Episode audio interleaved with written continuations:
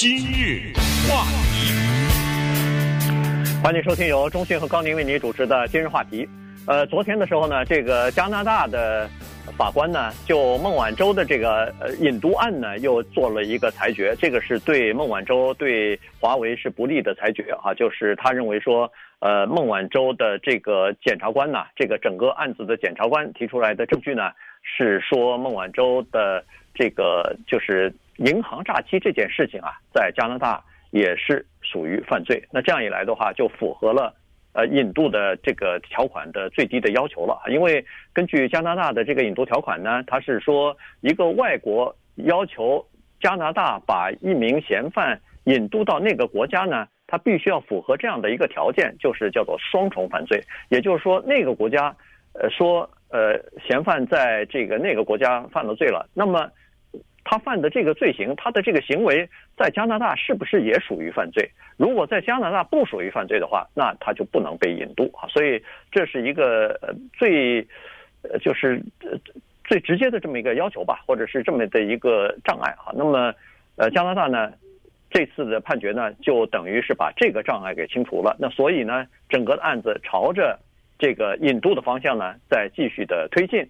当然呃。孟晚舟是有上诉的权利的，所以我相信他的这个律师团一定也会提出上诉来。那么接下来的一个呃机会，可以让他无呃这个马上获得释放的机会呢，是在六月十五号，呃加拿大的法院呢对孟晚舟提出来的一个诉讼呢要进行裁决。这个就是在二零一八年十二月一号的时候，他在温哥华机场这个等待转飞机的时候，那么呃加拿大的警察。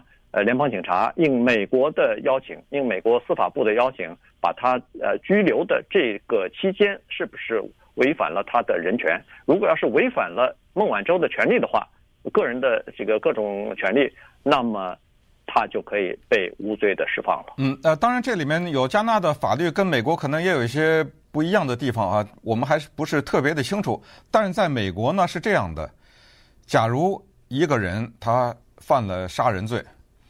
然后呢，警察在收取证据的时候没有拿到法官的传票或者是法官的许可证，比如说呃偷偷的在他的什么地方放了窃听器啊什么之类的，然后收集到证据，确凿的说就是这个人杀的，但是这个证据如果叫做所证的手段是违法的话，这个人立刻放了。嗯，对。啊、呃，你除非拿别的有合法的途径收集的证据，尽管所有的人都知道这个人就是他杀，他是一个杀人犯，但是你取证的这个手段不合法，这人就得放了。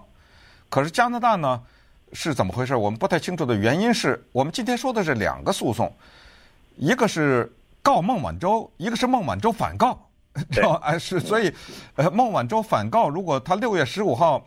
马上释放的话，他是不是被告的那个也就没了呢？哎，对不对？哎，对，所以这是一个，因为他们俩现在说的这个事情是两回事儿。我咱们说是怎么两回事儿呢？我们先看六月十五号的这个孟晚舟告加拿大写什么东西。他的律师是说，你把孟晚舟扣了三个多小时，然后询问他对不对？这个呢，侵犯他的人权。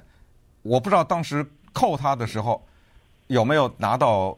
法院发的这些呃，比如说逮捕证什么之类的，应该是有吧？反正就是说三个小时之后才逮捕，这是。然后在对他是在三个小时发这个拘捕令之前的三个小时，比如说没收他的手机啦，问他要密码了，反正这这些东西是不是构成在法律上构成侵犯他的这个权利？呃，要是你要从完全表面看，我觉得是为什么？因为你不要把管他是孟晚舟。就说是高宁我吧，对不对？我凭什么到了这一一下了飞机，他当时人家有钱嘛，人家带了八件行李，全打开。哎，你你有什么权利打开我的行李啊？对不对？你说我诈欺什么呃伊朗的什么银行什么这些事情，但是这你打开我的行李，然后要我的手机打不开嘛？我手机有密码。你要我提供密码，呃，他提供的呃手机嘛，我不知道他带了多少手机了，对不对？呃呃，然后这个三个多小时，这个构不构成？那咱们现在不知道啊，再再说要看加拿大的法律，那这个就有意思，这个就给整个的审理带了很大的戏剧性。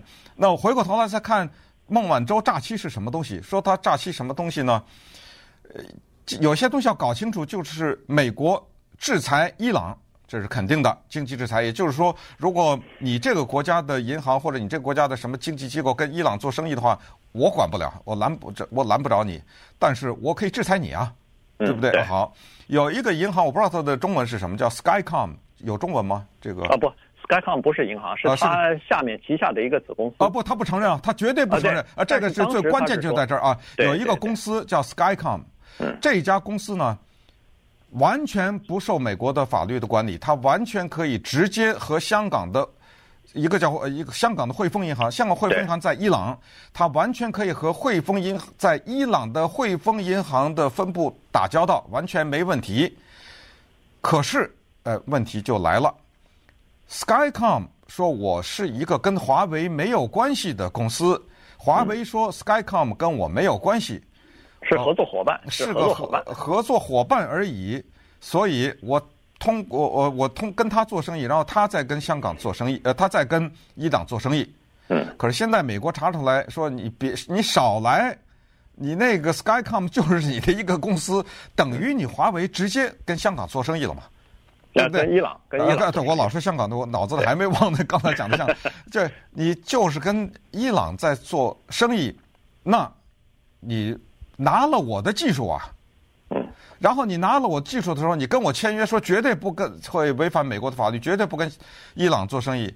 你现在假装用了个 Skycom 做生意，那我不抓你抓谁啊？好，那我们就两边看，如果这个指控成立的话，那就是蓄谋的诈欺啊，是，那是肯定的嘛，对不对？对。因为这个事情，其实以前我们在今日话题当中讲过啊。这个美国他取证的时候呢，拿到了很多 Skycom 公司内部的这个备忘录啊、文件呐、甚至有有信纸、信签的这种标头的这种东西，一个一个都证明说，哦，这个公司原来是呃，就是当时啊。在他提供法庭，就是提供这个银行文件的时候，确实是华为公司下面的一个子公司。后来是脱离开来了哈，但是那个时候还是呢，至少是在股份方面还是哈，所以这就出现一个呃问题了。这就表示说，呃，他在诈欺啊。当然，孟晚舟的律师当时提出来的辩护呢，是说这个诈欺是源于美国对伊朗的经济制裁，可是。加拿大没有对伊朗进行经济制裁啊，所以呢，他可能在美国方面犯了这个呃法律，违反了美国的制裁法。可是我们加拿大没制裁，所以是不是可以补呢？但是昨天呢，加拿大法官是说，我不是说的是制裁，嗯，我是说你给银行提供文件，这个是虚假的，这个是呃构成诈欺。那么这个做法，不管在美国，在加拿大都属于犯罪，所以我就把你认定是双重犯犯罪，这个标准成立了。嗯，呃，这个又回到刚才我们说的香港问题、中美关系问题啊，这是绝对的在这个问题上呢，让中美进一步的交恶，我都想象不到中美关系还可以坏到哪里去了，对不对？嗯，对，简直现在到了不可思议的低谷。那接下来就麻烦了，呃，这个麻烦就在于呢，假如啊，六月十五号孟晚舟。没有获胜的话，那他还有机会上诉，就是上诉到加拿大的最高法院。因为昨天的裁决呢，是加拿大的英属哥伦比亚这个地方的一个最高法院的法官的裁决。他还有在之上的国家级的联邦级的最高法院。那这一来啊，据说要上年呢，这个 好几好几年都有可能啊。这是他继续在软禁的情况下，软禁好几年，继续学画画吧。啊，他现在在 在家里学画画呢。但是，假如一切向向着对孟晚舟不利的方向发展的话，咱们再假设，就是最高法院的裁决说他依然是构成双重犯罪的话，那么引渡就变成百分之百了。那那个时候美国总统是谁，咱也不知道了，对不对？那肯定已经换了嘛，对不对？呃，如果是进行这个程序的话，但是你想，你我都不敢想象他有一天被戴着手铐。押解到美国来的话，在美国的某一个法院，可能是纽约吧，呃，进行审理的话，那个时候的那个景象会是怎么样？然后更不敢想象的是，最后判决二十年徒刑，哇！你知道，这这这个画面就不不敢想象。呃，还是刚才一开始说的，就所谓的平行宇宙。对这个问题，有相当多的人认为是阴谋。呃，这就是美国遏制中国经济发展的一个大型的阴谋。呃，滥抓无辜，呃，是滥用司法。呃，另外一派人就是这个东西是中国不懂。呃，在美国也好，加拿大也好，包括加拿大总理也已经表示说，我们司法是独立的。我没办法打个电话给那个法官说让他放人。呃，不要说那个一个这个等级别的法官，川普总统给我们 Arcadia 市的，不是 Arcadia 没没有，给帕斯蒂纳市的法庭的法官打电话都没用啊，你知道吗？所以稍待会儿我们再看看，那么在这个问题上，它能够引发出来的中美关系的头绪。今日话题。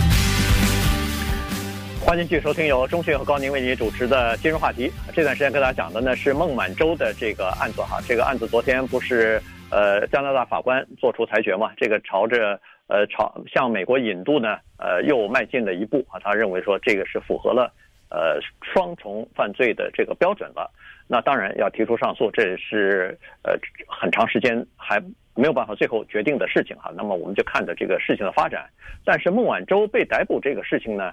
说实话，你再怎么想，它都是美国针对华为下手的第一步，这是肯定的。因为，呃，这个光逮捕这一个人也就算了，接下来对华为采取的一系列的这个呃打击、打压和封锁，这个就说明实际上这只是一步棋当中的，就是说整个的计划当中的一步而已。那当时孟晚舟是比较重要的一个人物，他除了是这个。华为公司的呃副董事长和首席财务官之外，他还是创办人任正非的女儿啊，这个是比较关键的。所以呃，拿他逮捕了以后是第一个呃棋子，第一步，然后就开始对呃华为的这个整个的呃产品呢进行封锁，比如说逐渐的让它退出美国市场啊，然后呃呃美国又游说其他的国家不要让华为的技术，尤其是五 G 的技术啊。不是手机的技术，是五 G 的技术，呃，在其他的国家呃这个使用啊等等等等，所以你看得出来，呃，这个打压是一步一步来的，截截止到就是本月初吧，那个最后美国的商务部下下定决心了，说不光是美国的公司不能给华为供货了，连其他的公司，只要海外的公司，只要是你使用美国的这个技术，或者是使用美国的软体。你都不能给华为提供任何的，呃，这个就是产品或者是他们的那个芯片，主要是芯片。如果你要提供的话，必须要申请向美国商务部申请，得到美国的批准才可以。嗯，那这样一来的话，就等于是要，这叫是断了他们的生路啊。这个是很，这个是非常严厉的，这已经到了一个最恨不得是没有办法无以复加的这个程度了。嗯，那中国当然也不可能就是坐这等着你罚我呀。中国也有一些报复性的手段，尽管有一些中国不承认，比如说抓了那两个的都叫做 Michael 的加拿大人，对吧？啊，对。啊，中国不承认这是针对孟晚舟的报复，但是呢，反正外界看来，首先你那个逮捕这两个加拿大人的速度之快，和孟晚舟呃被。逮捕的之间的时间相差之短，有迹象让人觉得可能是报复。再次强调，就是中国政府不承认这是对报复，说犯罪就是犯罪，对不对？呃，没有什么报复行为。但是有的行动是报复的。中国缺猪肉，从加拿大进口的，我不进了，或者减少，对不对？这我可以吧？呃，你扣我的人。还有一种油，我们平时炒菜 canola oil 叫做芥芥花油，呃，这个中国向加拿大进口的。呃，没了，或者说减少了，这个可以，我就直接用经济的手段来制裁。还有我们平常的老百姓不怎么关心的大量的产品是从加拿大进口的。呃，有一个道理我们要想清楚，就是当我们一一个国家向另外一个国家进口某一个东西的时候，它一定是有获利的。呃，我不可能，我不可能亏着进这个东西，就肯定对我也有利。我才会去进口你这个东西，对你有利，当然了，因为你卖了，那对我也有利，因为我也可以卖。我在卖的过程当中，在我国家的市场上我也盈利，所以是对双方有利的才能呃做这件事情。所以呢，等于这种你来我往这种报复呢，对中加的关系又增加了一些麻烦。也就是说，中国和加拿大其实这两国的关系。提都不会被人提起来。对，过去谁会提这两个国家的关系？几十年也不怎么提这个国家关系。他就是美国的一个小弟弟，生活在那旁边待着去吧。呃，但是呢，现在这两个国家的 关系弄得非常的紧张，然后再加上呢，美国刚才你说的华为，不光是查华为啊，现在三四十家公司啊，呃，美国开始查，甚至一度传出了一个说法，说要什么让华尔街上市的这些公司要叫停牌啊，就是拿下去啊。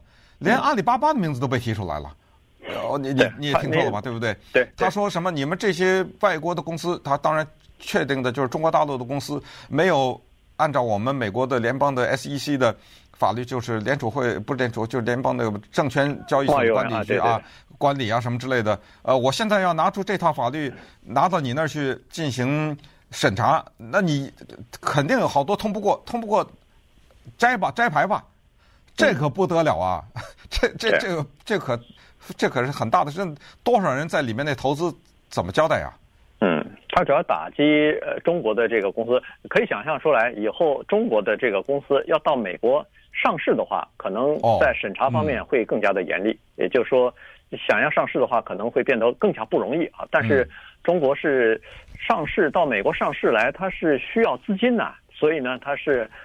来美国上市的，如果美国不行的话，那只能考虑在其他的地方了。如果要是香港，呃，这个国际金融地位受到呃损害的话，那香港上市，呃，筹不到太多的钱的话，那也是一个损失啊，也是一个打击啊。所以这个是就是说一环扣着一环的哈。现在这个整个的世界，它从政治到经济，然后到这个贸易，全部是扣在一起的，一个牵一发而动全身呐。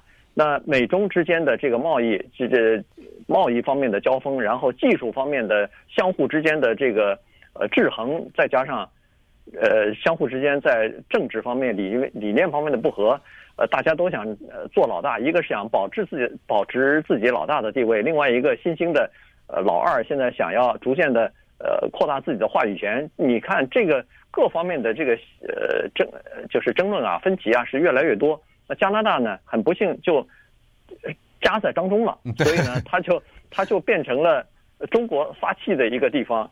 在在美国，中国说的话不算，但是加拿大，我总可以说说你了吧？看看你能不能在这个贸易方面，在经济方面，呃，多考虑一下。这样的话，可以呃把这个孟晚舟的案子重新再审理啊，或者什么。这个呢，实际上是中国目前的一个误区啊，也就是说。在大部分的西方的国家里边，真司法它是独立的，它不是说由政府说了一句话或者政府的一个立场，它就能够决定一个案子的审理的这个最后的结果的。这个和中国不一样，中国可能习惯上的思维就是说，行政方面的或者是呃中央政府的意志是最大的，然后呃司法有的时候是要配合这方面的呃这个这这方面的意志或者是整体的这个。呃，国家的政策的，那那加拿大、美国至少不是这个样子，所以这个才是真正的双方之间好像就是说，呃，鸡同鸭讲一样，完全不是在一个呃一个法律体系之下。嗯，对。但是等一下，人家加拿大的孟晚舟的辩护律师 Scott Fenton 他说的一句话也挺有道理的。可能呃，这这句话要是中国大陆来的人听了以后，他们就是觉得你刚才说的司法独立站不住啊。他说，川普总统在贸易战初期，对不对？他曾经说过，呃，如果中国在贸易方面配合的话，比如说呃，大量的购买，就就很多的可以配合了。他说 他愿意介入孟晚晚舟的事儿。糟糕啊！这句话说的，你知道，Scott Fenton 是加拿大的很有名的辩护律师，他是孟晚舟花钱请的，他就说了，光凭这句话，马上孟晚舟就应该释放啊。对，这是政治介入嘛？什么的诈欺啊，什么那个骗银行啊，什么之类的。如果他真是诈欺，你总统能干预吗？那肯定是之前有布局啊，你肯定就把孟晚舟当棋子或者是当筹码来啊。那我就假说，假如中国全面的配合，你美国说什么我就买什么，你孟晚舟就给我放了，这你你让你刚才说那四个字叫司法独立，叫情何以堪呐？哎，所以你说你说这讨厌不讨厌这些事儿？你说，呃，对，它就交织在一起了。对所以呢，这个当时川普说了这句话之后，其实引起很大的反响，在美国、在加拿大大概都是这种反响哈。所以呢，呃，现在就是在看继继续的发展吧。这个案子一时半时还不会完全了结呢。下一个我看就是第一是上诉，第二呢就是咱们等着六月十五号那个案子的裁决吧。